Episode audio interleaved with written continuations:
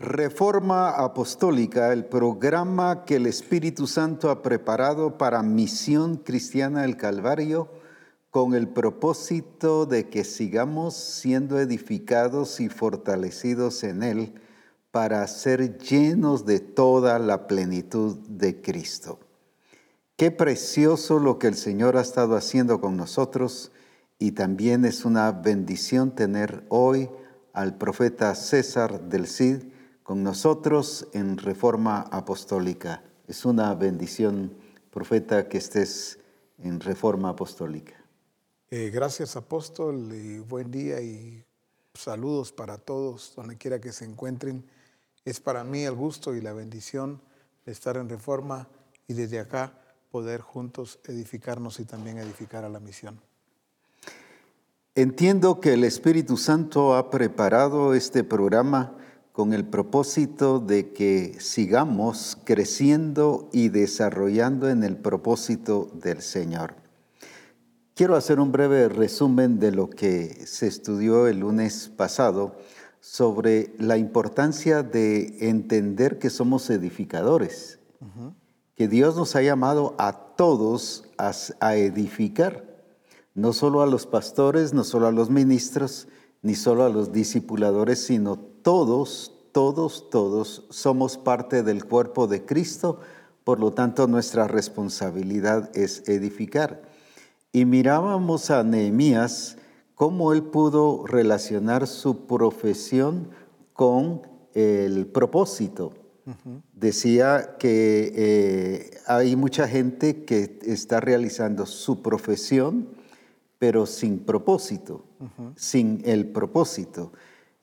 Pero Nehemías, siendo copero de un rey, donde fue entrenado, preparado, ahí aprendió excelencia, disciplina, orden, aprendió a hacer las cosas eh, y a estar bien en su conducta, en su, incluso su expresión, su vocabulario y cuántas cosas aprendió allí, que lo fue a aplicar ya a la hora de edificar. Pero cuando se edificó, eh, se estaba edificando, se encontraron con varios problemas, que habían enemigos. Y uno de ellos decía que era la trampa de distraer. Y la distracción es algo que a nosotros a veces nos, nos agarra de improviso y por eso nos distraemos, no estamos esperando que seamos distraídos. Entonces es donde caemos en la trampa del enemigo. Y luego sobre esa insistencia del enemigo, y decíamos que es, se vence con la persistencia en estar firmes en el Señor. Y de ahí estuve hablando sobre la mediocridad y cómo es que Dios no solo rechaza la actitud de la mediocridad, sino rechaza al mediocre. Porque en Apocalipsis cuando dice, por cuanto no eres ni frío ni caliente, te está hablando no de la actitud, sino de la persona. Te vomitaré de mi boca. Entonces es grave la situación o la condición de una persona que vive en mediocridad delante del Señor. Entonces estuvimos viendo algunos otros aspectos y que se explicaron y que eso nos ayudó a entender más la importancia de ser fieles, no solo administradores, sino fieles edificadores. Sí, apóstol, está muy claro lo que el Señor está hablando ahora mismo a la misión. Eh, una de las observaciones que hago es que hay que entender cómo están corriendo los vientos del Señor para la misión. No son, como se ha dicho más de una vez, no son enseñanzas aisladas, sino que hay que entender a Dios en todo. ¿Por qué está hablando el Señor en este tiempo acerca de la edificación y los edificadores? Porque este es el trabajo que el Señor ha ordenado para todos, no solo para algunos. Regularmente vemos que en algunos casos va a encontrarse el pastor, ¿verdad? Solamente haciendo la obra que corresponde la sierva del Señor, pero no el resto. O a veces un grupo muy pequeño que están alrededor, ¿verdad? que el pastor considera como de confianza y son los que están a veces edificando con él, cuando realmente un, un punto muy importante es entender que todos hemos sido llamados a edificar y a edificar de acuerdo al diseño, porque también puedo estar edificando, pero no conforme al diseño, como aquellos que aparece que Jesús enseñó, era que uno edificó sobre la arena y el otro sobre la roca. Los dos estaban edificando. Entonces, uno, todos fuimos llamados a edificar, todos. Dos, pues a edificar, pero de acuerdo al diseño también, no de acuerdo al parecer de cada uno, pues, ¿verdad? Qué importante es todo esto porque nos hace eh, no solo ubicarnos, sino entender a qué el Señor nos ha llamado a edificar. Es de acuerdo a su imagen y a su propósito, que su propósito sea alcanzado. Porque yo puedo edificar de acuerdo a mi propósito, de acuerdo a mi plan, a mi forma de entender. Lo voy a explicar eh, el Señor dice que somos templos del Espíritu Santo y somos el cuerpo de Cristo. Pero yo puedo edificar, voy a decirlo así, bajo un concepto de un hospital, de una escuela, de un edificio multifamiliar. O sea, sí estoy edificando, como decías, pero fuera del propósito. Aunque la edificación no necesariamente sea mala lo que sí es malo es el plano, el diseño que utilicé. Por eso es que tengo que mantenerme muy ubicado. Y ahí es donde el enemigo precisamente ataca para distraernos poniéndonos otro diseño. Y sí, realmente hay una tendencia, apóstol, de eh, acomodar eh, lo que yo hago al plan. Y no es así. Tengo que yo tengo que estar sintonizado con el plan y el propósito del Señor. Así es. Entonces se entendió en este caso en Nehemías dónde estaba eh, el objetivo. Por eso Nehemías me gusta tanto porque en el capítulo 2 les dice a ellos, eh, vosotros veis eh, el mal en que estamos. Pero dice, me gusta porque luego dice Nehemías, venid y edifiquemos, ¿verdad? El muro de Jerusalén. Me gusta porque Nehemías no, no fue a hacer un trabajo solo. Sin embargo, al estar allí, Nehemías se encontró con la actitud, el estilo de vida, el estado en que se encontraban todos. Nehemías hubiese podido decir, bueno, pues con dos o tres o los que me apoyen, con ellos lo voy a hacer. No, Nehemías tuvo no solamente una actitud correcta, sino fue determinante. Los llevó a ser responsables.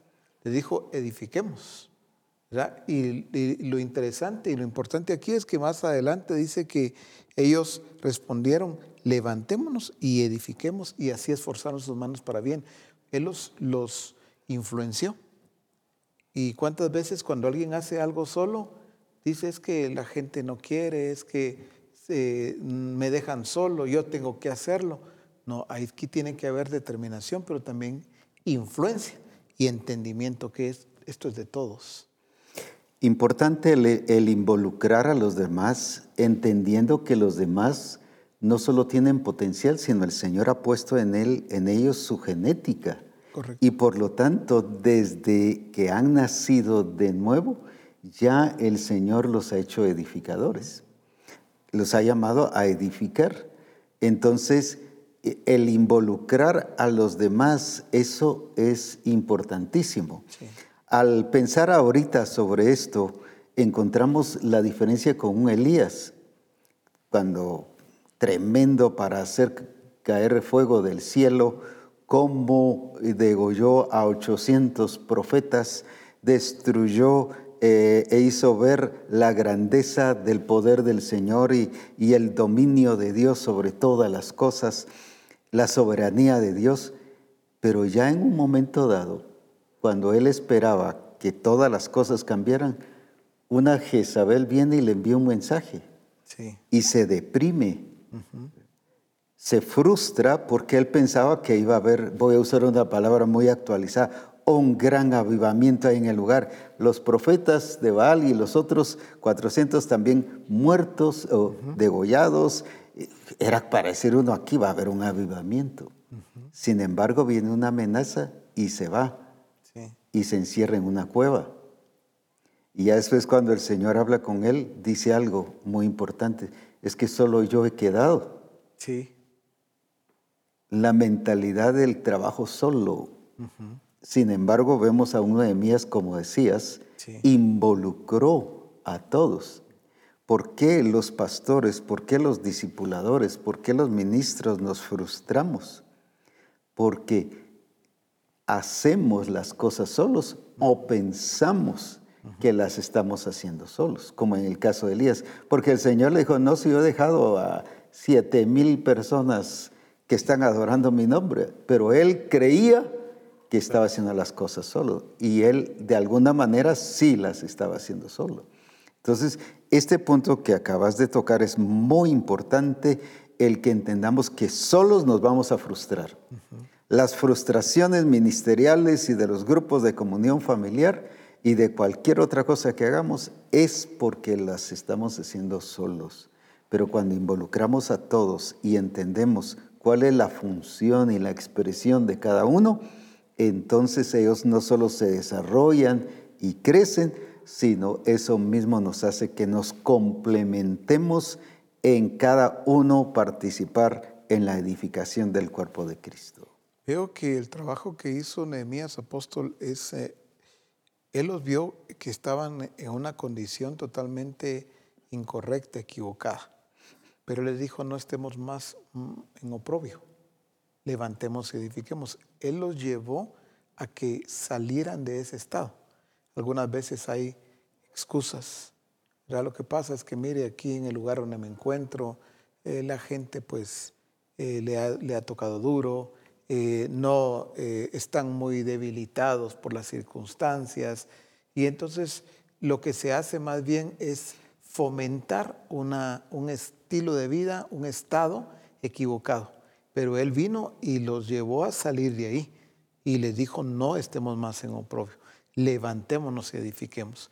Él entendió que era necesario que salieran de ese estado, pero ¿cómo iban a salir de ese estado? No solamente con determinación, sino haciendo lo que les correspondía, edificando. Por eso dice que eh, eh, así esforzaron sus manos para bien. Eh, eso es muy bonito porque alguien puede pretender salir de un estado sin hacer lo que le toca, ¿verdad? Que sea algo como automático, pues, ¿verdad? No, Él los hizo responsables. Y eso es algo bien importante, que todo siervo del Señor y naturalmente todo discipulador, todo nacido de nuevo, debe ser responsable en, primero en entender qué le corresponde hacer y luego en hacerlo, por supuesto. Porque todos tenemos que entender que somos edificadores. ¿Por qué razón? Eh, por ejemplo, Nehemías llegó con la mentalidad de producir cambios culturales, no solo espirituales, sino cambios, voy a decir así, de una manera integral. Porque Zorobabel había llegado 50 años antes, cuando llegó el primer grupo de regreso a Jerusalén, de los que habían salido por causa de la persecución. Llegó Zorobabel, pero no produjo cambios integrales. Sí lo llevó a que siguieran sintiéndose parte del pueblo del Señor, una identidad de pueblo, pero que no produjo cambios. Luego llegó Esdras 15 años antes de que llegara Nehemías. Y palabra tras palabra y tremenda palabra, e incluso dice la escritura que hasta pidieron perdón y se arrepintieron y lloraron, mayormente cuando tardó más de eh, un día casi, no un día, un día completo hablando de la palabra y todos escuchando con mucho gozo y arrepentimiento. Pero eso fue un asunto de tipo espiritual y personal, pero no hubo ningún cambio integral. En, en cambio, Nehemías entendió que esto era un cambio total, integral. La edificación no es solo en asuntos espirituales, como decimos, sino la espiritualidad también tiene que ver con la cultura, con la expresión. de una manera integral.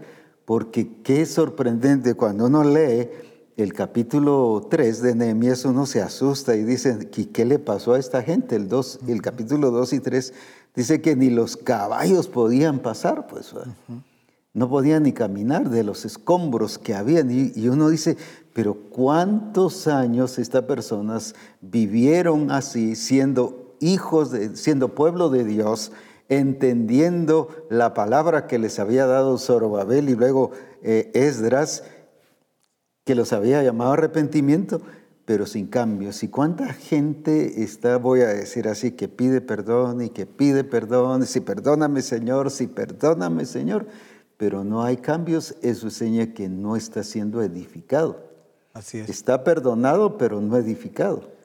Entonces ahí es un punto en el cual todos tenemos que trabajar unos para edificar y otros entendiendo que necesitamos ser edificados. Apóstol, este punto que usted ha tocado ahora es muy importante porque cuando usted lo estaba mencionando, de alguna manera me desplazaba a las aldeas, a los pueblos, ciudades, naciones. Misión Cristiana del Calvario, eh, el Señor ha enviado a los diferentes siervos y siervas a los lugares que ya conocemos. Sin embargo, ¿qué ha provocado, qué ha producido nuestra llegada a esa aldea, a ese pueblo, a esa ciudad, a esa nación?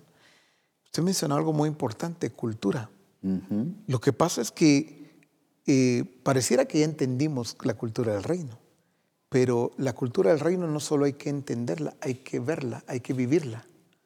Si yo entiendo la cultura del reino, pero cuando ven los discípulos que el Señor me, permite estar formando y no se ve la cultura del reino en ellos, no se establece en la ciudad, en el pueblo, en la aldea donde estemos, definitivamente estaríamos, eh, uno, no entendiendo a Dios.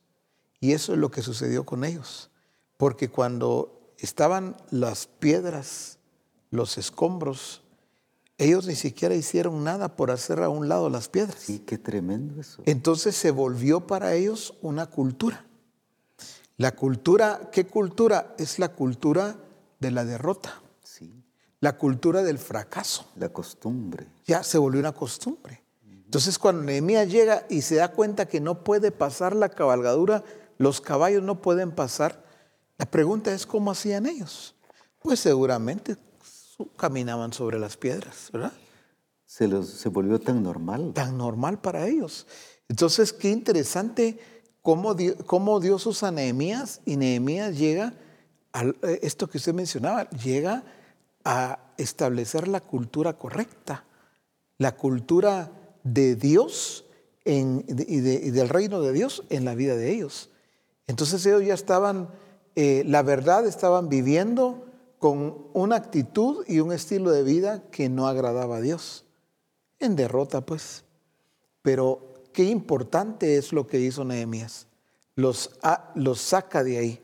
Cuando el pastor, el ministerio que fuera, ¿verdad? Pero hablando en esta figura de pastor, eh, cuando no saca, no entiende eso y no saca a los discípulos de ese estado, por ejemplo, el discípulo que siempre vive eh, viéndose solo, fracasado, eh, que deja un trabajo, comienza otro, ya lo deja, ya sea porque lo deja o porque lo despidan de, cualquier forma.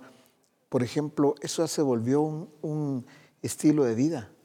Y, y, cuando el discipulador, pues no solamente en la figura del pastor, sino que no entiende esto, para sacarle de ese estado, no se está estableciendo la cultura del reino de Dios. Porque en la cultura del reino de Dios no se vive así, ¿verdad? Como usted mencionaba, eh, siendo mediocre, ¿verdad? Eh, sino se vive de acuerdo a las demandas del reino de Dios, ¿verdad?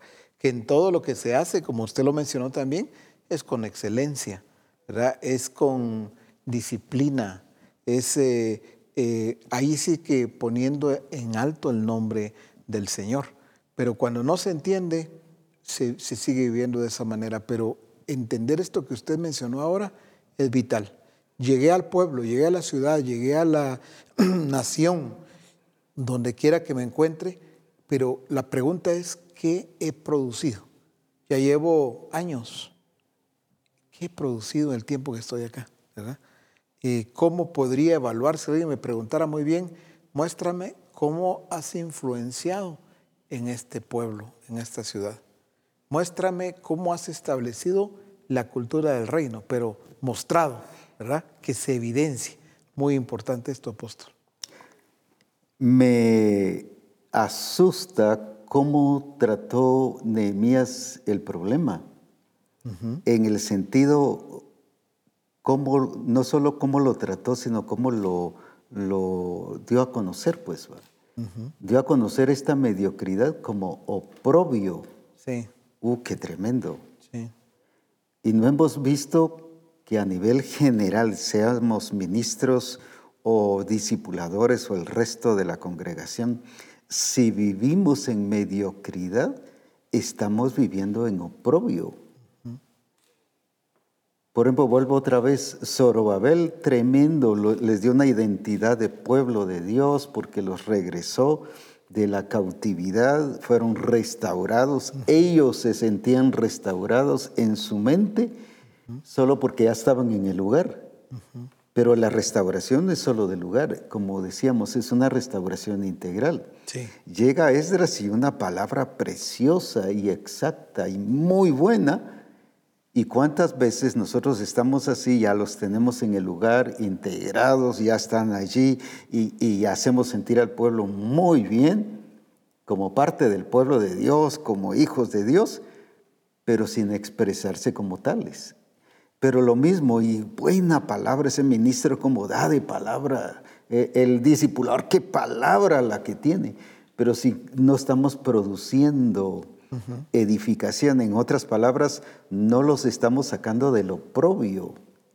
Porque solo hemos visto, por ejemplo, si alguien tiene problemas familiares y ya su, su estilo de vida, ya es su costumbre, ya es su tradición, ya vivir así, como una vez una pareja ministrando, dice es que ya se nos volvió cultura, dice, y tradición, que antes de acostarnos teníamos que pelearnos. En vez de decirnos y darnos buenas noches, dice, peleábamos, ya después cada uno nos volteábamos y nos quedábamos bien dormidos. Se volvió tan normal, que ya todas esas cosas, pero no solo lo vemos como mal. Y el pastor, no es que ustedes están viviendo mal, no, Nehemías nos dice una palabra muy fuerte, ese es oprobio, porque no solo es mal testimonio, no solo es necedad, sino estamos, no estamos haciendo notorio, como decías, el reino de Dios. Pero lo mismo en finanzas, si estamos frustrados y fracasados en finanzas, todo lo que empezamos nunca se levanta, es eso propio. Solo lo hemos visto, no es que hermano, usted está mal, debe componerse de ese mal. No, no es mal, es oprobio.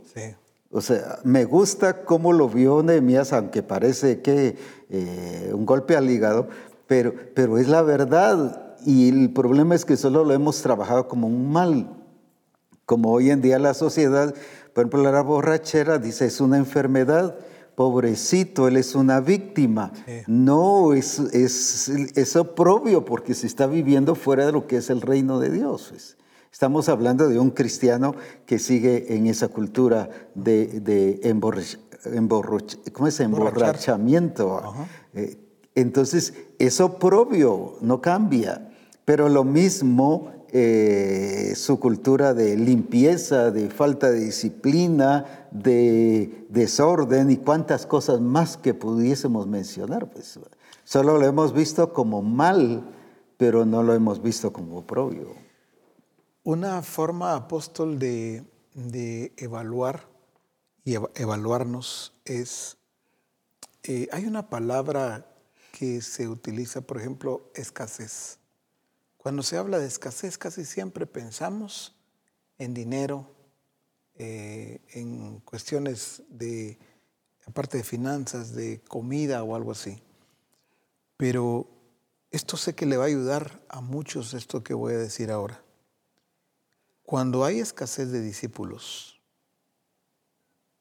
en una congregación, llevo un año, tres años, cinco años, los años que fuera, pero esa escasez de discípulos está diciendo algo. Falta de fruto.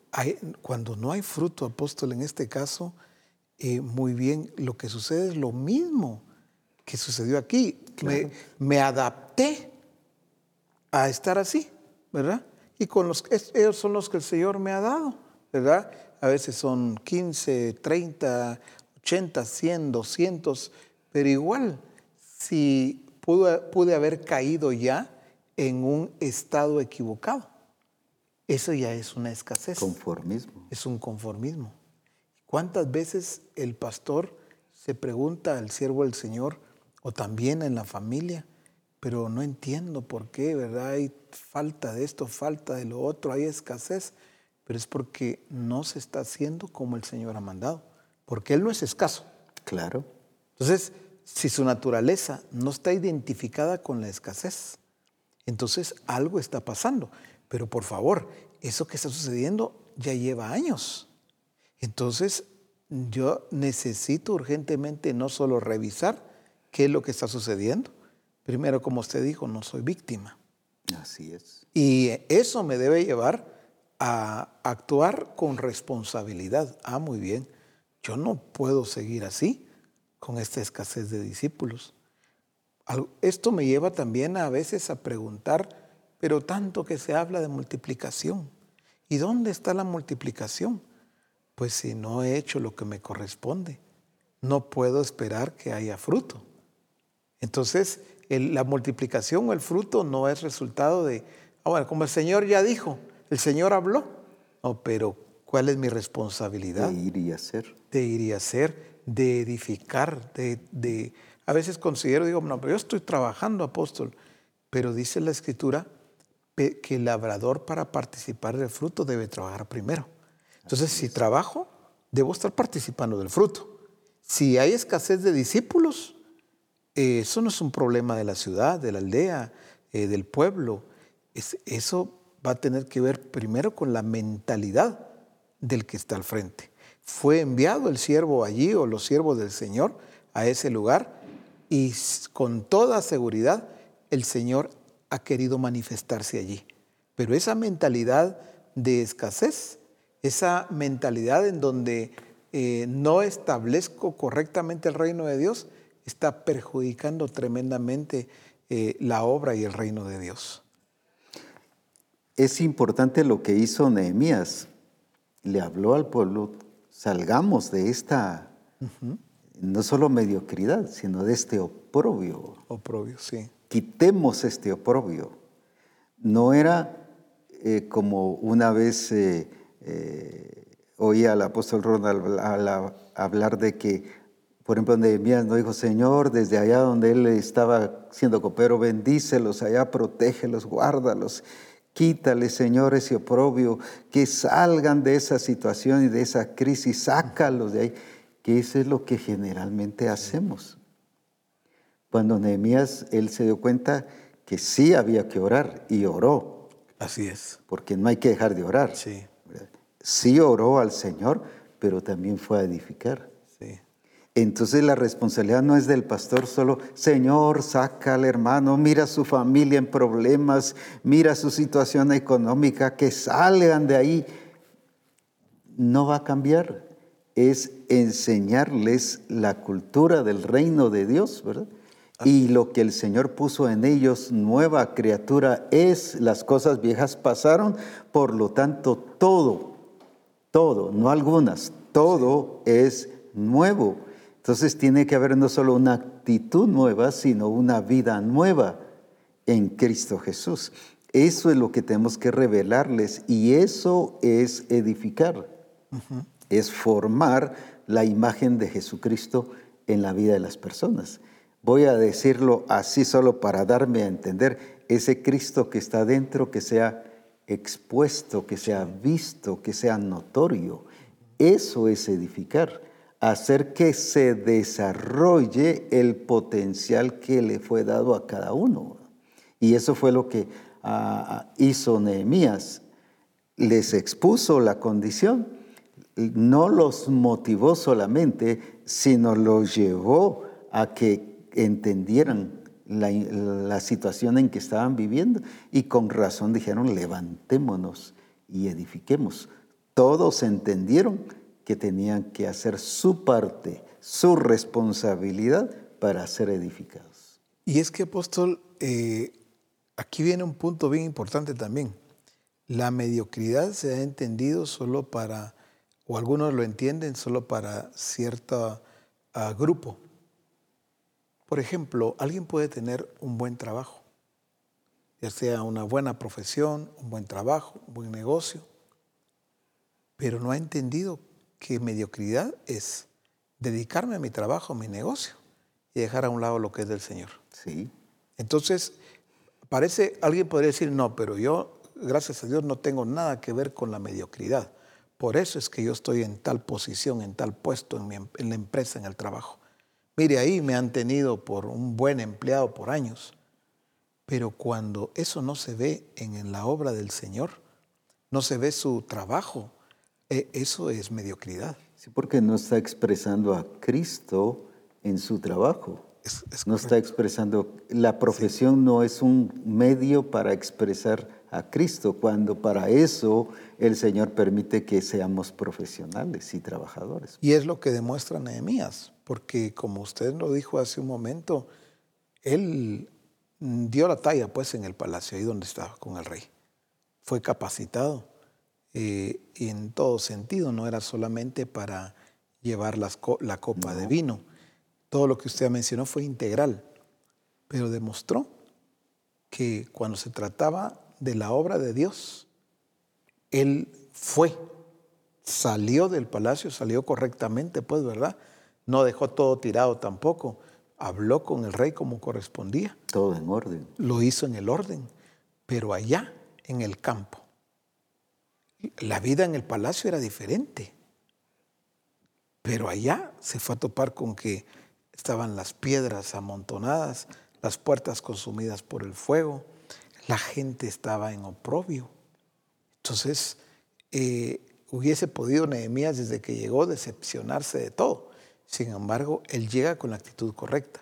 Así como él era altamente efectivo en el palacio, fue altamente efectivo ahí en el campo ahí donde, como decimos, tenía que remangarse las mangas, donde tenía que meterse de lleno a trabajar con ellos, eso es lo que hizo. Pero cuando alguien, otra vez, solo está eh, siendo excelente en su trabajo, en su negocio, en los trabajos que le delegan ahí, en la oficina, el taller, donde quiera que trabaje, pero la obra de Dios la tiene abandonada, debe entender que eso es mediocridad.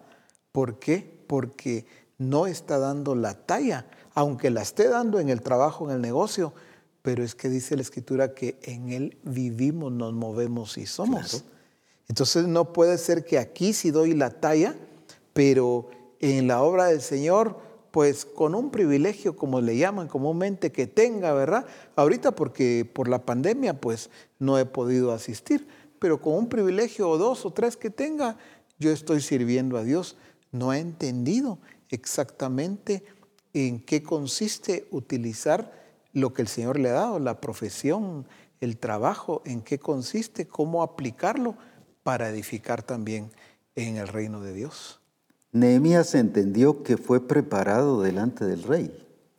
Primero no podía ser funcional ni hubiese estado ahí, ni el rey lo hubiera tenido tanto tiempo, si él no hubiera sido disciplinado, ordenado, eh, eh, fiel en todas las cosas. Excelente. Excelente en todas las cosas. Allí él no solo aprendió, sino ahí fue su práctica, voy a decir así, su laboratorio, fue a exponer, pero él cuando entendió no solo su profesión y que lo hizo con excelencia y todo, sino luego entendió el propósito, que el propósito no era ser copero, sino era edificar, Así es. siendo copero, porque no dejó de ser copero porque luego regresó ante el rey. Entonces vino a edificar, ahí es donde vemos eso, y quiero resaltar algo muy importante. él vio que mientras estuvo con el rey fue un tiempo de preparación para alcanzar el objetivo del propósito, que era edificar. Y como decías hace un rato, las mismas características, las mismas virtudes que él expresó de excelencia, de disciplinado y de cuántas otras cosas, responsabilidad en el palacio, fue lo mismo que él fue a hacer allá. Hemos hablado mucho de David, cómo fue entrenado en el campo con el león y con el oso, y cuando le tocó pelear con Goliat, él dijo eso. No pudo pelear con el traje del sistema que le estaban poniendo Saúl y el resto de la gente, poniéndole el traje de soldado, sino él peleó a la manera que el Señor le había enseñado. Entonces viene ahora Nehemías hizo lo mismo. Ahora, quiero que notemos esto. Cuando fue entrenado, él fue probado para eso. Y cuando dio esa aprobación, entonces viene el Señor y lo lleva a que ejecute. Lo mismo cuando dice del pueblo y le dice a Josué, lo que tú poseas, todo lo que pise la planta de vuestro pie, será vuestro. Yo ya te lo he entregado, así que ahora corresponde a que tú lo hagas. No solo era de vencer a los gigantes, sino era de seguir venciendo a los jebuseos, a los eteos y a todos los demás. Eso era poseer la tierra. Entonces, resumiendo ya esto, cuando en el tiempo de preparación el Señor nos prueba, pero aquí veo que en el tiempo de ejecución ya no es prueba, sino es ataque de los enemigos. Ya es el enemigo el que ataca, ya no es Dios probando. Y a veces creemos que cuando estamos en la ejecución estamos siendo probados. No, ya fuimos o probados o aprobados o desaprobados. Porque dice en 1 Corintios que la obra de cada uno será aprobada. Sí y el que salga, voy a decir así, aprobado, pues saldrá con más brillo, hablando del oro y de la plata, y el, el que no, pues será quemada, dice, y será grande su ruina. Entonces, ¿cómo es que entendemos por esa equivocación de que cuando estamos ejecutando es que el Señor nos está probando? No, ahí es ataque del enemigo. Aquí ya no era Dios probando a Nehemías, sino ahora era Zambalat Tobías los enemigos. Y él dice, no es mis enemigos. Sí. Él los vio así. Eh, ¿Cuál era el propósito? Que fueran deficientes, que desistieran, que se desanimaran, que tuvieran miedo y por eso hasta levantaron, como decimos, falsos rumores o, o, rumores en contra de ellos, diciendo que él quería ser el rey. ¿verdad? para desanimarlos y para que todo el pueblo dijera, ah, no, entonces no lo apoyamos. Pues. Pero eh, lo que quiero resaltar ahorita es la preparación, viene la prueba, pero ya en la ejecución es el enemigo que ataca para detener lo que ya el Señor nos ha enviado a hacer. Veo que la forma que usted lo está explicando es muy importante porque Nehemías fue probado en sus emociones. Sí. Entonces, cuando ya fue a edificar, como usted lo está enseñando, ya no fue para ser probado, él fue a edificar y ahí se evidenció qué tan sobrio, qué tan lúcido era. Me gusta mucho porque dice, por ejemplo, eh, cuando ellos le hablaron para que se juntaran, él dice, habla en el verso 2 del capítulo 6, Zambalat y Jesé me enviaron a decirme, ven y reunámonos en alguna de las aldeas en el campo de Ono. Mas ellos habían pensado hacerme mal. El discernimiento de Nehemías. No dice que llegó alguien a decirle, mira, no vayas. Su discernimiento, su lucidez, su sobriedad. Lo que había aprendido en el palacio. Lo que había aprendido, ¿verdad? Porque el rey no iba a querer eh, lo voy a decir de esta manera, eh, un hombre o un muchacho todo emocionalista, todo loco, que hoy se levantaba de una manera, al otro día de otra. Que todo se le olvidaba. sí, él era muy lúcido. muy sobrio, muy maduro. Y aquí entonces se evidenció, ¿verdad? Mas ellos, dice, habían pensado hacerme mal. y, y, me gusta mucho porque luego dice en el verso 3, y les envié mensajeros diciendo, yo hago una gran obra. Esa parte, yo hago una gran obra, apóstol, ¿cuántas veces el, el ministerio, el ministro, el discipulador, como queramos verlo, no se ha visto haciendo una gran obra? Sí. Cuando alguien cree que no tiene enemigos o los enemigos no se han levantado, es sencillamente porque no está haciendo una gran obra. Sí. Esa es la realidad. ¿Para qué va a querer destruir eso el enemigo? ¿Verdad? Si está haciendo nada o casi nada, pues tranquilo, ¿qué enemigo se va a levantar ahí?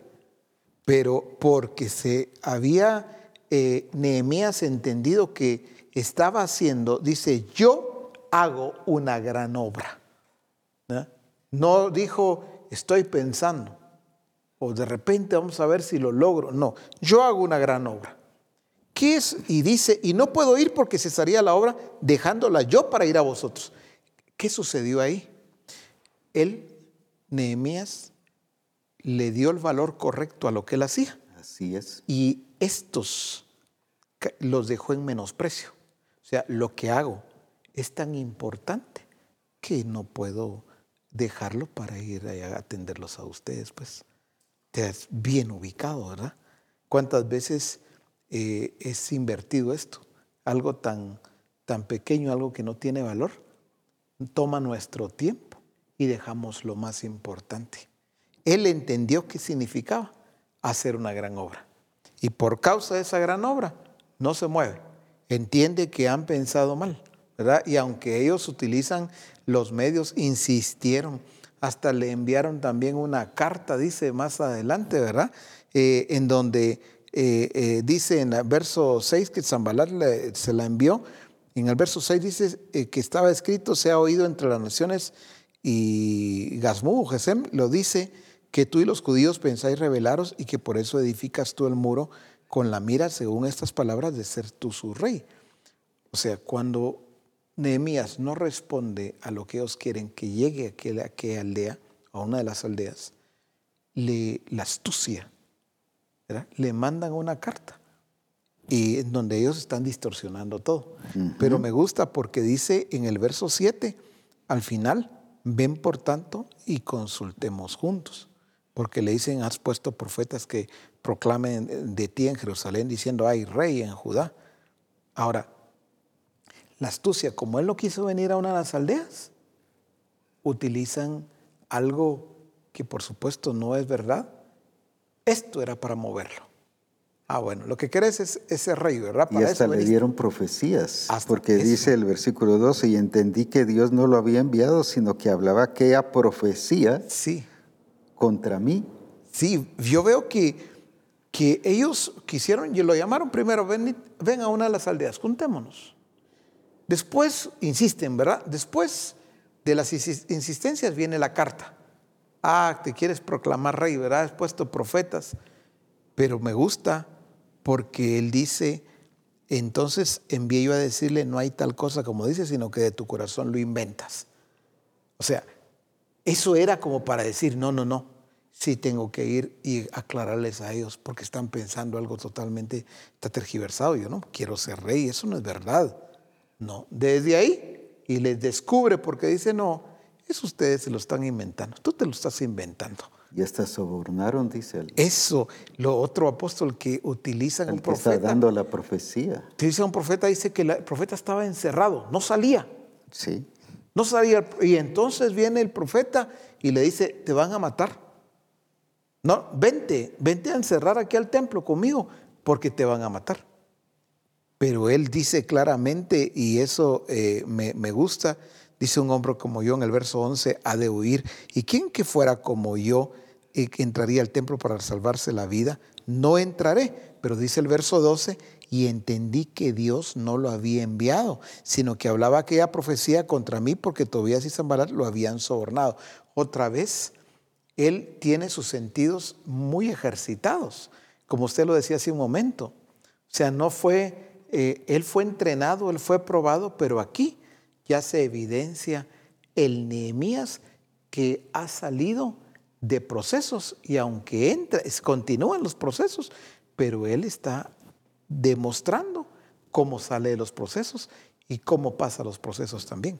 Porque aquí realmente él dice, entendí que Dios no lo, había no lo había enviado. Evidenció lo que había sido formado. Así es. ¿Cuántas veces, apóstol, a alguien le mueve algo, un mensaje, lo que fuera equivocado, ya le hace tambalear ya. Cualquier profecía de que va a dar cualquiera, pues. Sí, y pierde su lugar y sus emociones se vuelven todas agitadas. No, aquí sigue demostrando su lucidez, su sobriedad, su madurez. Está bien enfocado. No lo desenfoca nada. Lo que están diciendo ahí es bien delicado. Ah, sí. No era cualquier cosa, ¿verdad? Era algo bien delicado. Sin embargo, él entiende que Dios está con él. Él también entiende. No era necedad, era un entendimiento claro de su posición y de lo que él estaba haciendo. No era un capricho, es correcto, porque, porque alguien puede decir, pues no me muevo, pero por capricho, ¿verdad? Por no dar su brazo a torcer. Sí, como lo, lo está diciendo usted, correcto. Sin embargo, él entendía a Dios, conocía a Dios y entiende también lo que está haciendo. Una gran obra, por eso se levantaron los enemigos, pues, ¿verdad? Pero es necesario que donde quiera que nos encontremos, sea aldea, sea eh, la colonia, sea el pueblo, la ciudad, que entendamos que fuimos llamados para hacer una gran obra. ¿Quiénes? Solamente nosotros, no, todos. Todos. Todos. Y que esa gran obra debe ser demostrado en todo tiempo. Ah, no, que yo dejo por cualquier cosa, algo que no es significativo, algo que no es tan importante, no es todo lo contrario. Me gustó como lo dijo usted hace un momento, porque su lugar de preparación era el palacio. Sí. Pero el objetivo no era el palacio. Su lugar de ejecución era... ah, me gustó. ¿Por qué? Porque alguien ha cambiado el objetivo. Ah, no, el objetivo está aquí en mi empresa, está aquí en mi negocio. Sí. Y cambió totalmente el objetivo, ¿verdad? Cuando ahí el Señor lo ha estado capacitando, entrenando pero el objetivo es que lo dé a conocer a Él. Claro. El objetivo es que... Esa es la prioridad de todas las cosas. Sí.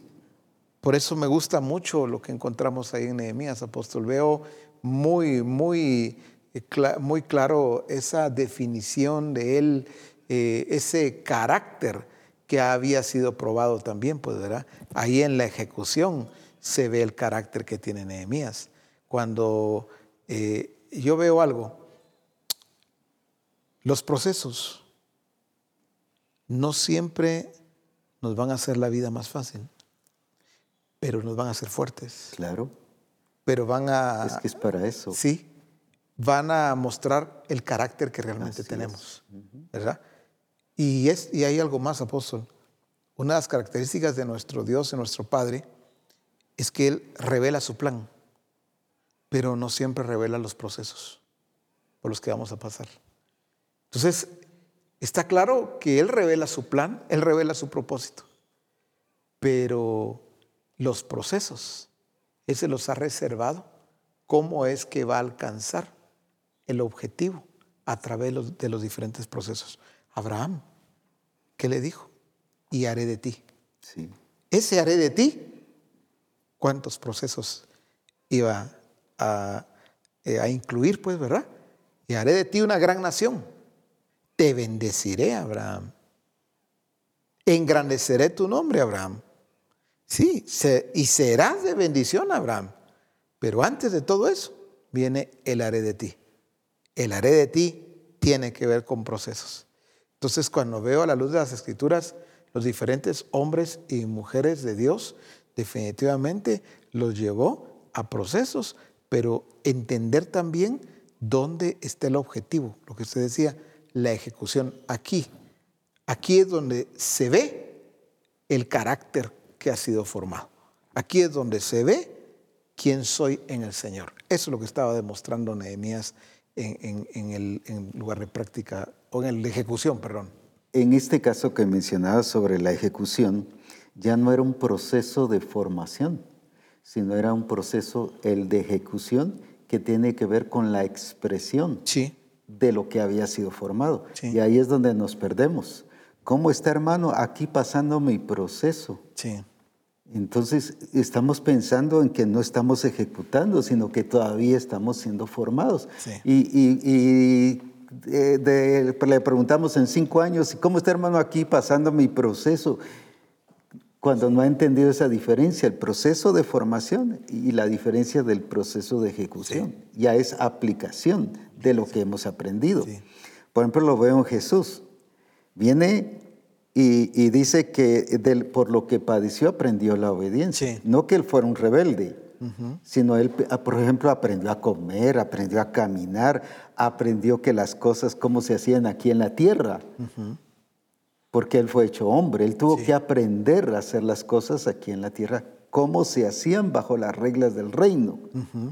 Ahora, pero ya cuando fue tentado por el diablo, los 40 días, Ahí vemos la insistencia del enemigo. No fue solo una, una tentación, sino ahí ya no fue prueba, ahí ya fue tentación, lo que hablábamos de ataque del enemigo. O sea, aquí Dios no lo probó para ver si salía aprobado.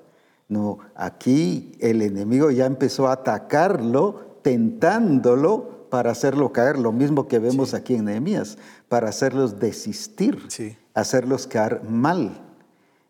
Entonces ya todos esos tres años y medio ya fue puro ataque del enemigo, puro ataque del enemigo, no fue prueba del Señor, sino como Jesús ya estaba en su proceso de ejecución, ejecutando lo que ya había aprendido, lo que ya el Padre le había mostrado y había aprendido aquí en la tierra a obedecer todo lo del reino de Dios y hacer la expresión del reino, ahora que ya es la expresión, vino el ataque, vino la tentación.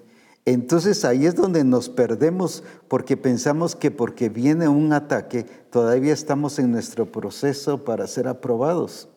No hemos entendido la diferencia de cuando el Señor nos está formando, pero ya el momento de ser enviados es un ataque del enemigo donde tenemos que expresar lo que ya somos. No solo lo que somos como identidad, sino lo que tenemos, nuestro potencial. Es allí donde ya vemos aquí, incluso a Nehemías, y, me sorprende su discernimiento que hablabas hace un ratito, eh, por ejemplo en el versículo 14, cómo Nehemías está bien enfocado, lo cual mencionabas de su enfoque. No los distrajo ni la aparente profecía, Sí. Porque, ¿qué dice allí? Acuérdate, Dios mío, de Tobías y de Zambalat, conforme a estas cosas que hicieron. Pero ahora viene, y también acuérdate de Noadías, profetiza, y de los otros profetas que procuraban infundirme miedo. O sea, ¿cuál era la intención de estos profetas y de las profecías que le daban?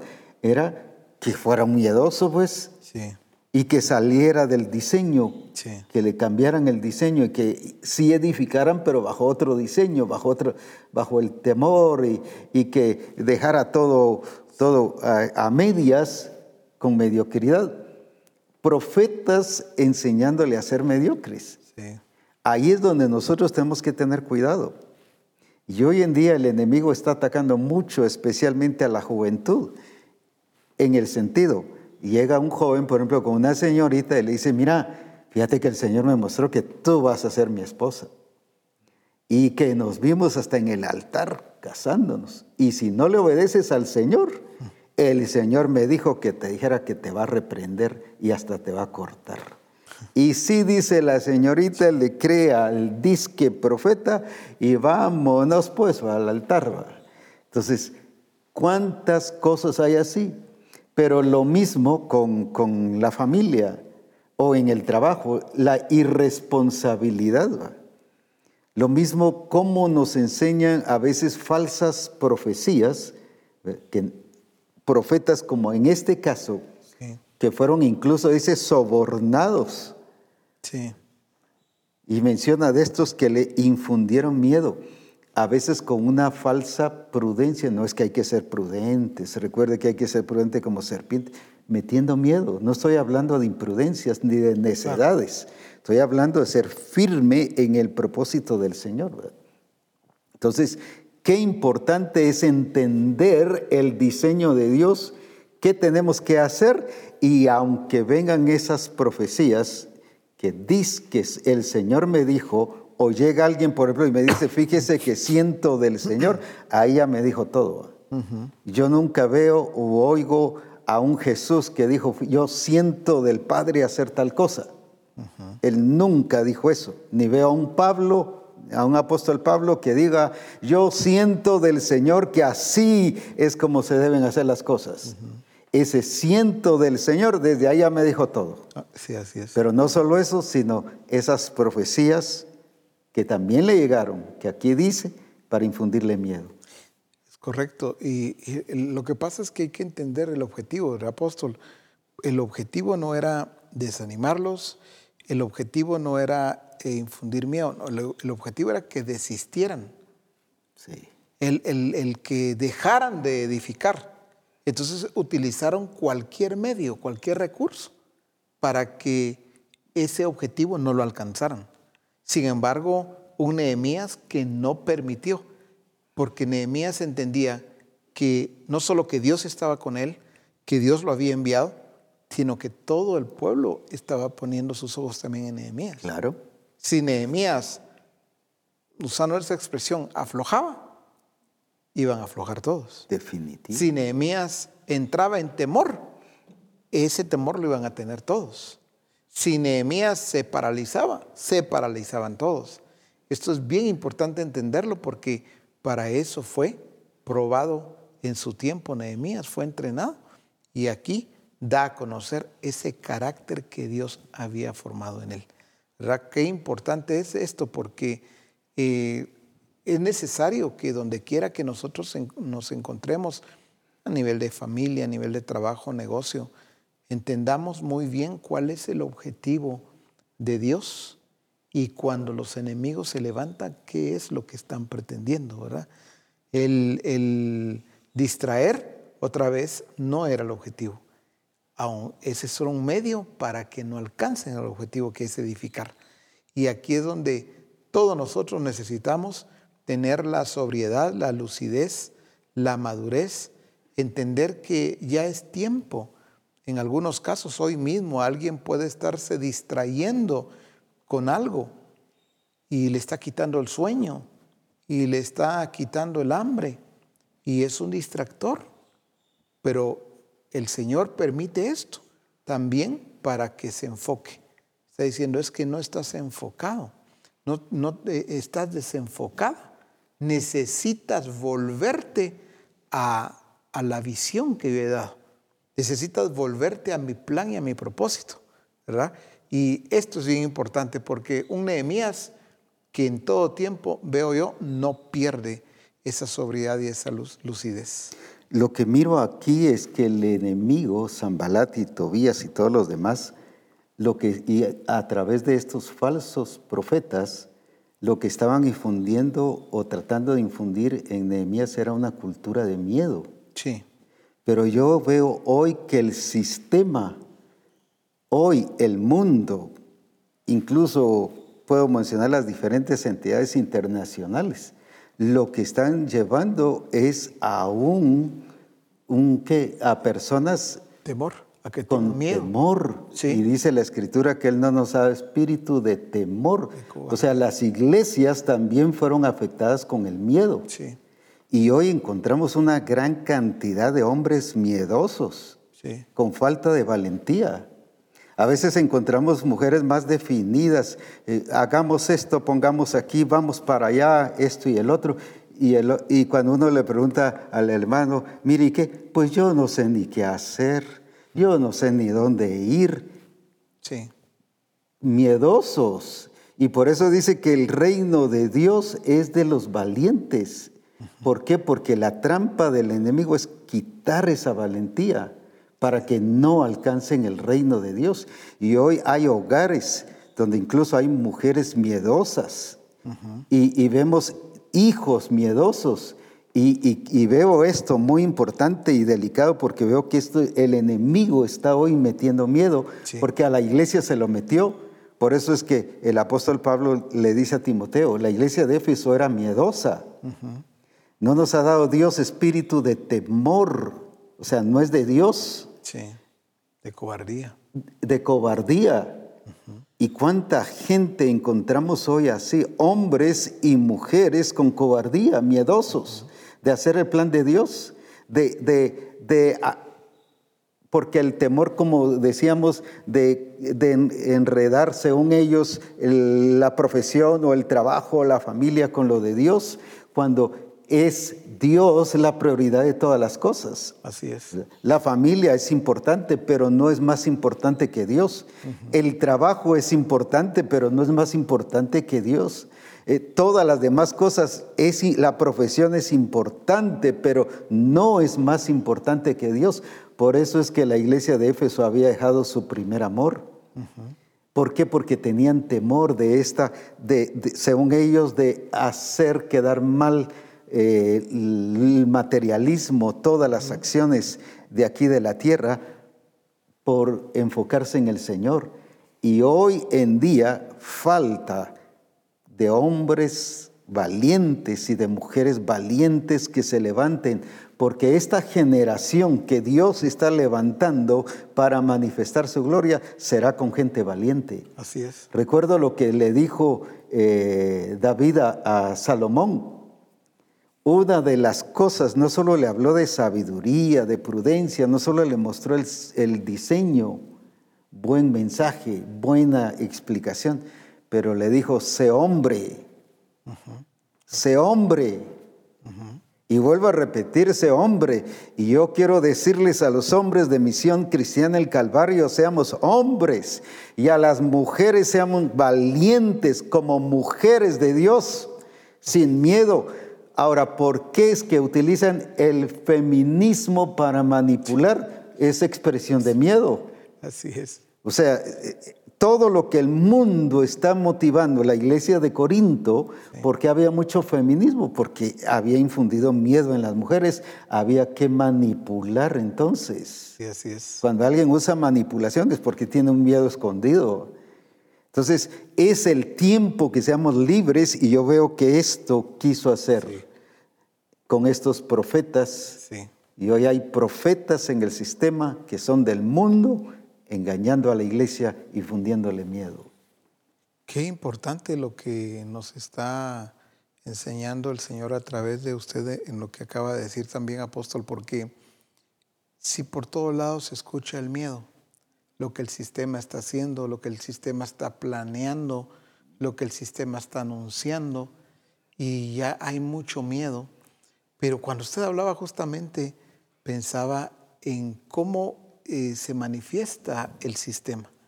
En el hombre machismo y en la mujer feminismo. Puras expresiones de miedo. Sí, pero es miedo, es cierto. Porque cuando el hombre, eh, eh, cuando usted enseñaba ahorita y hablaba a los hombres es, no es en el sentido de que eh, se vuelvan machistas, que se impongan, no, que tomen su lugar. Claro, es que es que es que la sí, el hogar, la familia, cuando el hombre toma su lugar correctamente en Cristo. Sí. Entonces el hogar va a ser diferente la familia va a ser diferente. Su trabajo va a ser diferente, su empresa, todo. Así es, y donde naturalmente la mujer también toma su lugar. Claro. Porque eh, no es un asunto de estar subyugada y que, porque también están los extremos, ¿verdad? Donde la mujer viene y lo que diga él, todo lo que él diga, y está bien, aunque no esté bien muchas veces. Una mujer identificada con la naturaleza de Dios, de nuestro Padre. Una mujer victoriosa.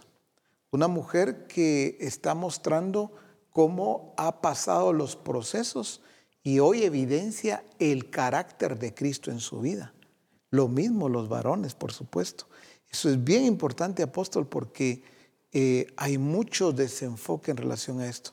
Hombres que están o han dejado que la mujer decida cosas pequeñas eh, y en cosas o aspectos muy significativos también, ¿verdad?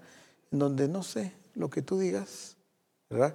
Y el hombre pues no toma acción donde corresponde. Incluso cuando los hijos van a preguntar, pregúntale a tu mamá. Sí. Porque él no dice qué es lo que hay que hacer, pues, ¿verdad? Cuando cada uno conoce su rol, su función, ¿verdad? Es bien importante porque eh, es necesario que el hombre y la mujer entienda esto que el Señor está revelando el día de hoy. Hombres fuertes en Cristo, mujeres fuertes en Cristo. No es haciéndome el fuerte. No. No, es... No es machismo ni es feminismo. No, es un carácter desarrollado y que se está evidenciando, el carácter de Cristo, donde no hay manipulación.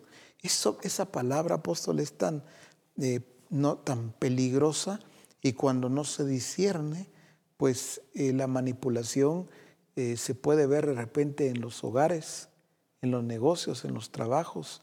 No, no, no. El Señor no quiere a nadie de sus hijos, ni usando manipulación, ni permitiendo tampoco que le manipulen. Exacto. Porque es de dos vías, ¿verdad?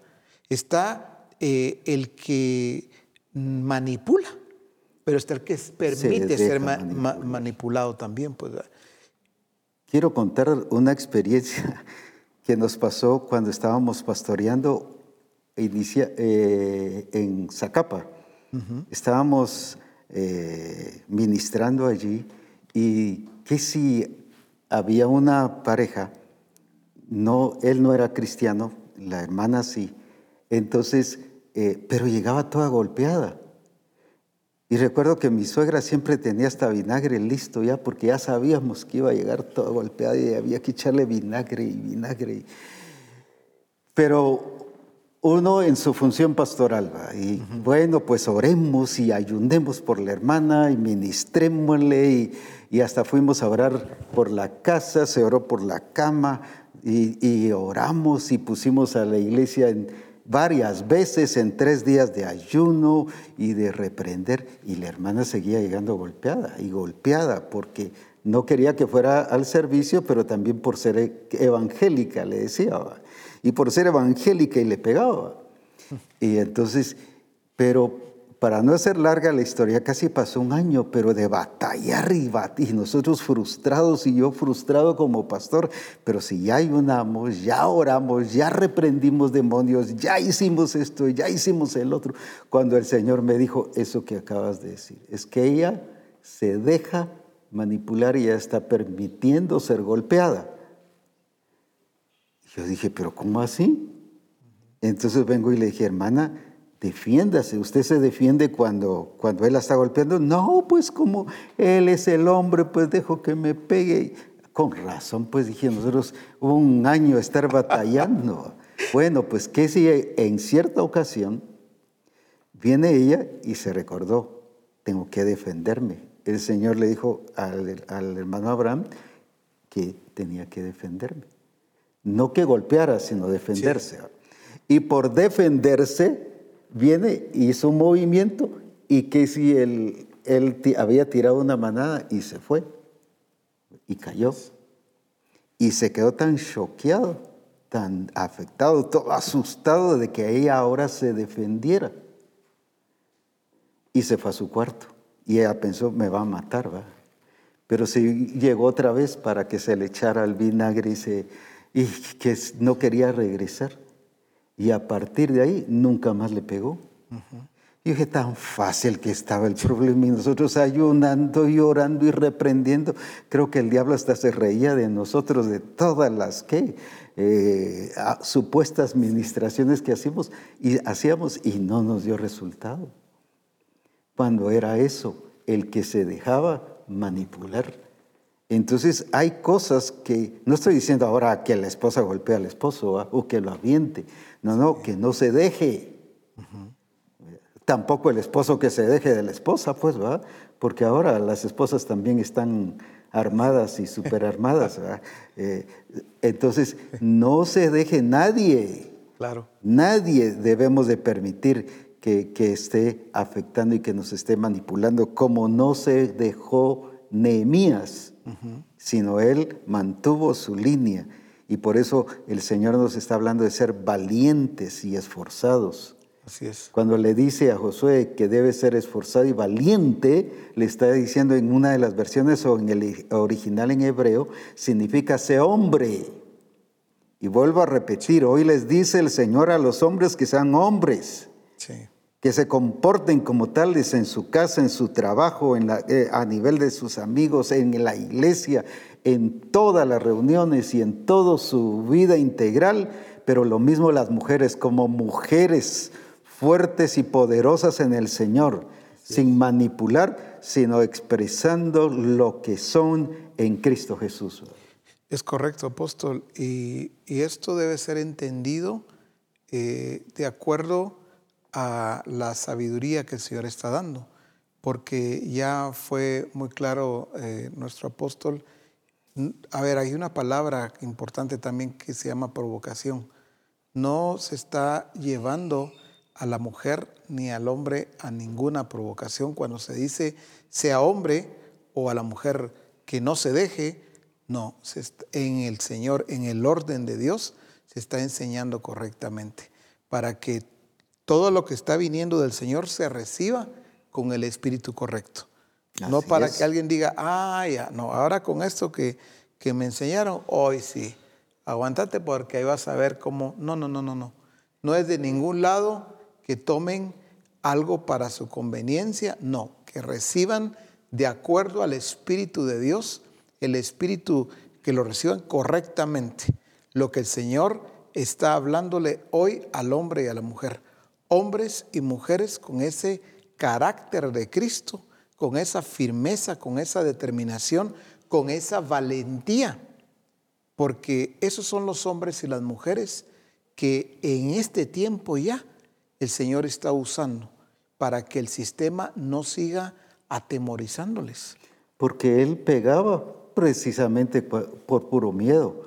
Cuando ya ella se defendió, lo único que demostró él fue miedo, porque ya no le volvió a pegar. ¿va? Correcto. Entonces, cuando alguien está usando golpes o palabras fuertes o grita, es puro miedo. Sí. Entonces, el quitar el miedo es quitar esas acciones precisamente, para que actuemos correctamente y no que actuemos con acciones que aparentemente, como el machismo, aparentemente muestra valentía y, aquí yo soy el que mando. Ya la hora de, de la hora, como en este caso, Así es. Mostró otra cosa, pues miedoso. Así es. Entonces, qué importante es que no solo nos va a quitar el miedo, sino todas esas acciones que expresan miedo, que tienen un miedo escondido. Y, como dije, la mujer cuando manipula es un miedo escondido. El esposo cuando actúa como machista es un miedo escondido. sí, Entonces, el ser libres de este miedo que lamentablemente aún profetas fueron utilizados para eso. Eh, debemos de tener mucho cuidado como iglesia. Veo, apóstol, que eh, Nehemías demostró en todo tiempo que no, no iba a permitir que lo atemorizaran. Exacto. Él se mantuvo firme en lo que fue a hacer porque entendía muy bien, voy a decir así, el plano, el diseño como un edificador. Así es. Dice en el verso 15, fue terminado pues el muro. El 25 del mes de Elul en 52 días. Fue terminado. Hay detalles que a veces los pasamos por alto. Pero en medio de toda esa adversidad que vemos los, los versos anteriores, Él lo terminó y no lo terminó todo afectado, no lo, no lo terminó casi desmayando, no lo terminó con, con, temor, no, lo terminó bien. Y me gusta lo que dice el verso 16, y cuando lo oyeron todos nuestros enemigos, temieron todas las naciones que estaban alrededor de nosotros y se sintieron humillados. Por eso es que la iglesia va a suprimir Así es. los principados y las potestades pero Así es. actuando con esa firmeza, entereza y entendimiento del propósito del Señor para edificar. El temor que querían sembrar en Nehemías, que él no lo permitió, porque ese temor no era para Nehemías ni para pueblo de Dios en aquel tiempo. Era para los enemigos y todas las naciones. Claro. Para ellos era. Entonces estos como que Lo trataron de sacar ventaja, ¿verdad? Y, y- y- y querían eh, llenar de temor a Nehemías y al pueblo, pero la posición, y no solo, no solo la posición, sino la entereza, la firmeza de Nehemías, pero hace que realmente el miedo no, no entre. Sí, No iban a recibir algo que no era de ellos. exacto. Pero es Nehemías. Porque no nos ha dado Dios espíritu de Así temor. es. Y, y me gusta porque dice, cuando lo oyeron todos nuestros enemigos, temieron todas las naciones que estaban alrededor de nosotros y se sintieron humillados. Ellos querían humillar a Nehemías. Ellos ¿Cuántos fueron los humillados. Y ellos eh, fueron los humillados. Pero otra vez, el carácter que fue formado en Nehemías y que expresó, que evidenció, llevó a, este, a esta conclusión, ¿verdad? Donde, y dice al final del verso 16, y conocieron que por nuestro Dios había sido hecha esta obra. O sea, no se llevó los, los logros él, no esperaba aplausos para él, sino que hizo lo que correspondía. Conocieron que por nuestro Dios había sido hecha esta obra. Quiere decir que puso el nombre del Señor en alto. Exacto. Esto fue Dios. Cuando edificamos en el orden y bajo las reglas del reino de Dios, Dios es glorificado. Así es. ¿Qué fue lo que hizo Nehemías? Y no porque se puso a decir gloria a Dios, gloria o glorifiquemos al Señor, glorifiquemos. No, los mismos enemigos entendieron que era edificado por Dios. Sí. Y qué importante es que entendamos eh, que la iglesia de Jesucristo ha sido pasada por procesos para que cumpla el objetivo que el Señor ha dicho. Exacto. Sobre esta roca edificaré mi iglesia y las puertas del infierno no prevalecerán contra ella. Pero no es una iglesia atemorizada, no es una iglesia eh, distraída, es una iglesia que ha pasado por las etapas necesarias para su formación y que dice, el Señor muy bien, necesito que te pares delante de mí, porque ha sido probado, ha sido probado. Ahora es tiempo de ir y de hacer. De expresar. de expresar, de mostrar, de manifestar la naturaleza de Dios, el carácter de Cristo a través de ello. Miro tres cosas que hace la edificación. Uno es que lleva a, que el nombre del Señor sea glorificado, Sí. como en este caso. No solo por el pueblo en este caso, sino también los mismos enemigos entendieron que había sido edificado por Dios. Dos, que identifica en este caso que el pueblo de Dios está bien cimentado, que en este caso Nehemías estaba bien firme y entendido en el propósito del Señor. Sí. Y tres, que los enemigos fueron los avergonzados. Sí, ¿Cómo es entonces que la iglesia va a manifestar el poder del Señor y los enemigos van a ser suprimidos y avergonzados? No con estar haciendo solo declaraciones, actos, reprendo, proclamas. con proclamas, que se ha hecho muchas veces y la cosa sigue de mal en peor, dijo, dijo alguien. Entonces, ¿cómo es que lo va a hacer? A través de mostrar la edificación de parte de Dios. Dios va a ser glorificado, la iglesia va a ser identificada como una iglesia firme de propósito y tercero, los enemigos Sí. serán avergonzados. Sí, van a ser humillados. Y eso es importante entenderlo a nivel personal eh, y cada uno debe tomar, recibir esto del Señor y debe de entender que hay que quitar aquello que distrae, Claro. aquello que atemoriza, aquello que eh, no le permite completar lo que corresponde. Porque aquí dice que yo veo que fue cuando vieron el muro terminado, es cuando viene el temor, cuando se sienten humillados. Si Nehemías deja de edificar el muro, entonces no hubiera habido esta conclusión. No, hubieran, no hubiera venido el temor a las naciones, no hubieran sido humillados los enemigos y por ende el Señor no hubiese sido glorificado. Ahí es donde está el objetivo muy claro también, en donde tú y yo cuando estamos edificando, si edificamos conforme al diseño, el Señor se va a estar glorificando en nuestras vidas y en lo que estamos haciendo también. Jesús lo dijo, apóstol, si no creen a mis palabras, crean en las obras que estoy haciendo, ¿verdad? Lo que Él estaba evidenciando, crean estas obras. Al final, el Padre iba a ser glorificado en lo que Cristo estaba haciendo. Ahora, tenemos que entender que cuando ya estamos en el proceso de ejecución, decíamos, no es que vamos a ser probados, sino ahí vienen ataques del enemigo. Sí. Ahora, ese ataque del enemigo viene, voy a explicarlo de esta manera, porque estamos avanzando. Si se hubieran quedado mediocres y hubieran parado a la hora, el enemigo hubiera parado. Entonces, ¿por qué te van a venir ataques? Una cosa es como resultado del pecado, esa es otra cosa. Consecuencias. Algunos están experimentando y dice el enemigo me está atacando. No, ahí es experimentando consecuencias. Pero otra cosa es que porque estás avanzando, el enemigo te va a atacar. Entonces, tengo que entender que voy a ser atacado el enemigo, no porque esté mal, ya hablé de, la diferencia de consecuencia por estar avanzando, sino porque estoy haciendo el propósito de Dios. ¿Por qué Jesús fue tentado por el diablo? No para ser probado, sino porque el diablo quería paralizarlo desde allí. Incluso utilizó a un apóstol Pedro, a uno de ellos mismos, que lo tratara de parar. No, no, ¿cómo vas a ir a la cruz? No te vamos a dejar, nosotros vamos a luchar, en otras palabras, lo estoy parafraseando, para que eso no suceda. Era estorbarlo para ir a la cruz. Pero era puro ataque del enemigo para detener a Jesús de que alcanzara el objetivo.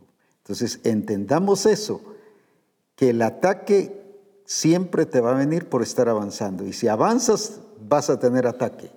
Pero ahí es donde vamos a expresar, a revelar, a demostrar y hacer notorio lo que el Señor ya ha puesto en nosotros. Veo que la iglesia de Corinto, dentro de mm, cualquier cantidad de faltantes, uno de ellos, y es lo que, lo que dice el apóstol Pablo en 2 Corintios capítulo 2, dice en el verso 9, porque también para este fin os escribí para tener la prueba de si vosotros sois obedientes en todo. Y al que vosotros perdonáis, yo también, porque también yo lo que he perdonado. Eh, si algo he perdonado por vosotros, lo he hecho en presencia de Cristo. Pero viene esta parte del verso 11.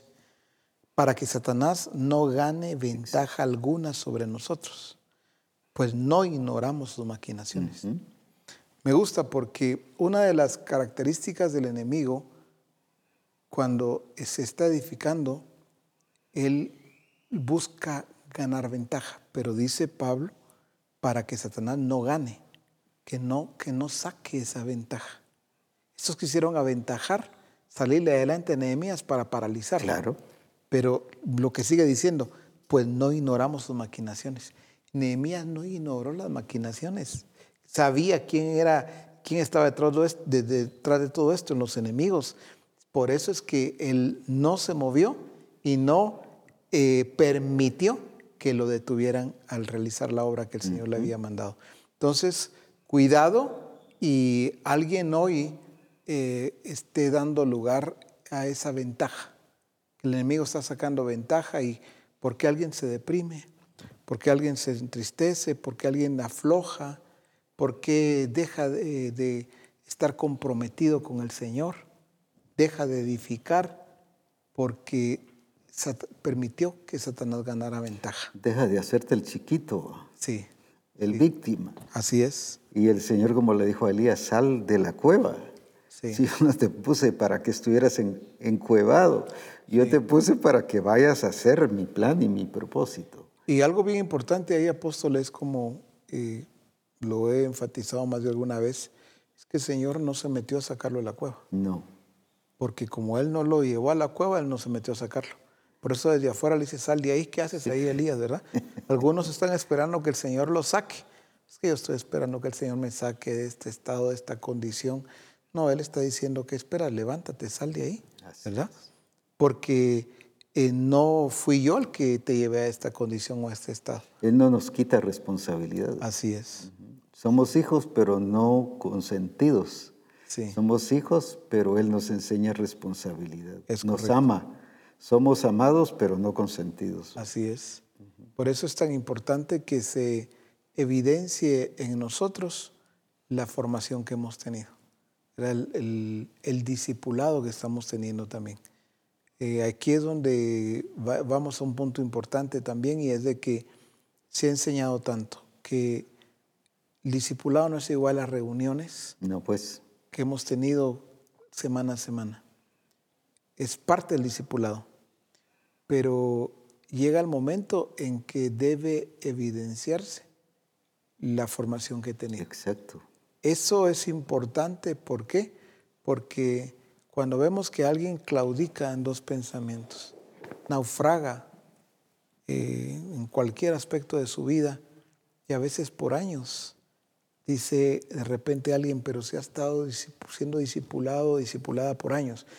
Bueno, puede ser que por años o por mucho tiempo estuvo en reuniones donde se enseñaba la palabra, pero no necesariamente eh, que haya sido discipulado. Sí. ¿verdad? Está el que disipula, que debemos asegurarnos nosotros como discipuladores, todos los que discipulamos, que no se convierta en una reunión. Más que eso, Podemos perseverar en la comunión, sí, pero no necesariamente eso es formación. sí. Por eso la escritura habla de la edificación mutua. Yo voy a, a edificar cuando yo estoy permitiendo también ser edificado. Exacto. porque no se trata de ser llanero solitario, ¿verdad? No, yo ya sé, yo ya sé, yo puedo hacerlo, yo estoy discipulando a otros, pero yo no permito ser discipulado. Yo estoy edificando, pero yo no permito Es que, que me no edifiquen. puedo edificar si no soy edificado. Sí. Entonces, esa- esas dos partes son importantes. Uno, permitir ser edificado. Pero dos, también edificar a otros. Porque también puedo quedarme solo en estar siendo edificado y ya no edifico a otros, ¿verdad? No, entonces esto hay que entenderlo muy bien. Debo permitir siempre ser edificado, ser discipulado, pero de la misma forma yo también debo estar edificando, discipulando a otros. Me gustaría que hicieras una conclusión de esto que estamos, hemos estado hablando y que pudiéramos dejar a la misión bien clara sobre el punto exacto de lo que el Señor quiere para cada uno de nosotros. Correcto. Misión Cristiana del Calvario. El Señor ha hablado mucho tiempo, sigue hablando hasta el día de hoy, pero es necesario que nosotros le escuchemos atentamente y no perdamos de vista su objetivo. No puede haber absolutamente nada ni nadie que nos desenfoque del plan y el propósito del Señor.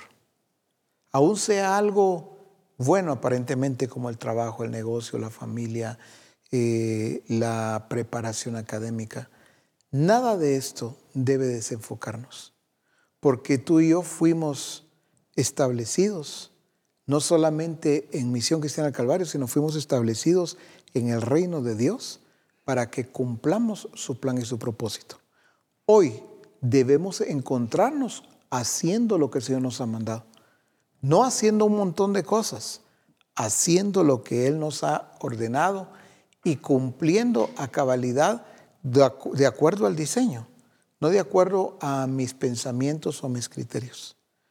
Es el tiempo donde yo veo que el Señor está intensificando el trabajo en cada uno de nosotros por causa de lo que Él ha determinado traer en este tiempo. Se ha hablado de avivamiento, se ha hablado de la manifestación de poder más gloriosa, pero esto va a ser a través de cada uno de nosotros. Por eso hay que entender a Dios qué es lo que está diciendo nuestro Padre. Los quiero en, en esta condición. Los quiero en este estado. No, nuestro Padre no está jugando, no está de brazos cruzados esperando, bueno, voy a dar más tiempo para que dejen el miedo, el temor, para que dejen de distraerse. No, no, no. Nos quiere ya. Él dice, párate delante de mí. Ya ha sido pasado por procesos, ahora es el tiempo de ejecución. Ahora es el tiempo donde debe evidenciarse lo que se ha producido en ti a través de mi Santo Espíritu. Por lo tanto, cada uno de nosotros, todos, somos responsables de pararnos delante de Él, pero también de ejecutar lo que Él nos ha mandado y nos ha ordenado para que en todo Él sea glorificado. Al expresar al Señor es el tiempo ya de que eso suceda en nuestra vida. Porque al expresarlo, Él es glorificado.